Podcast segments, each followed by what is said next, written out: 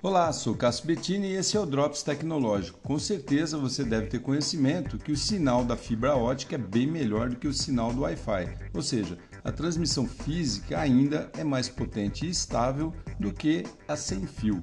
Mas isso pode mudar, segundo engenheiros aí da Universidade de Maryland, nos Estados Unidos, pois eles conseguiram desenvolver uma tecnologia que utiliza o próprio ar para transportar dados com a mesma eficiência dos cabos de fibra ótica.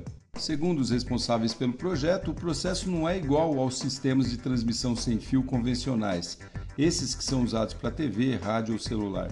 O sistema usa as próprias partículas do ar sem nenhum tipo de onda magnética, por exemplo.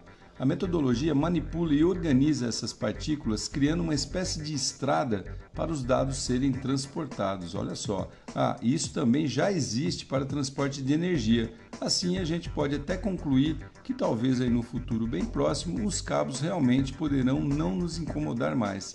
Bem show, né? Sou Cássio Bettini compartilhando temas sobre tecnologia, inovação e comportamento. Até o próximo.